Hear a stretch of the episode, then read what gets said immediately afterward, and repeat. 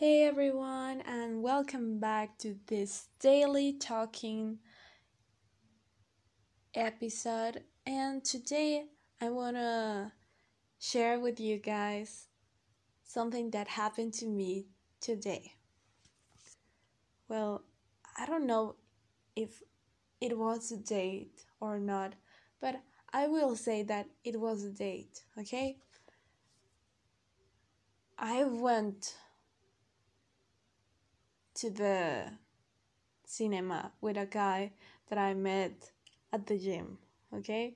And I was surprised that he paid everything and I'm not get used to it and I was like thank you but I I just said that I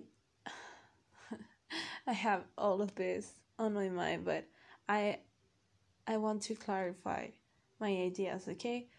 But the thing is that he didn't ask me to do anything to thank him that he did that.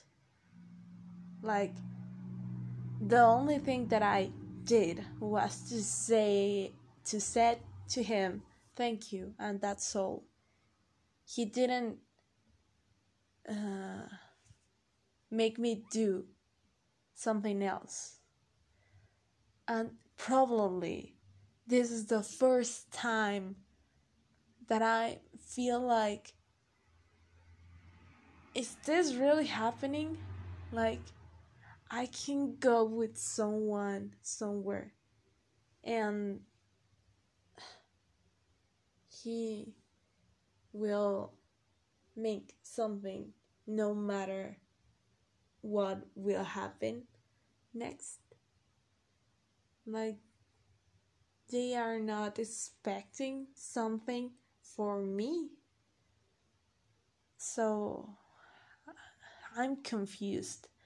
Something else, I I went on a date or something like that with a friend of mine that we haven't talked for a while. And we went to a coffee shop or a coffee, um, cafe, I don't know. Well, the thing is that he also paid everything.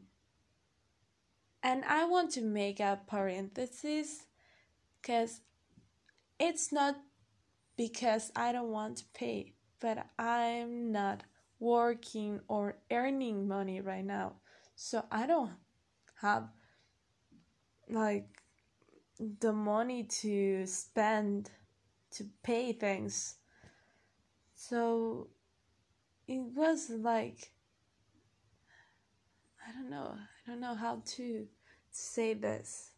I'm so thankful with them but more I'm more thankful with their moms.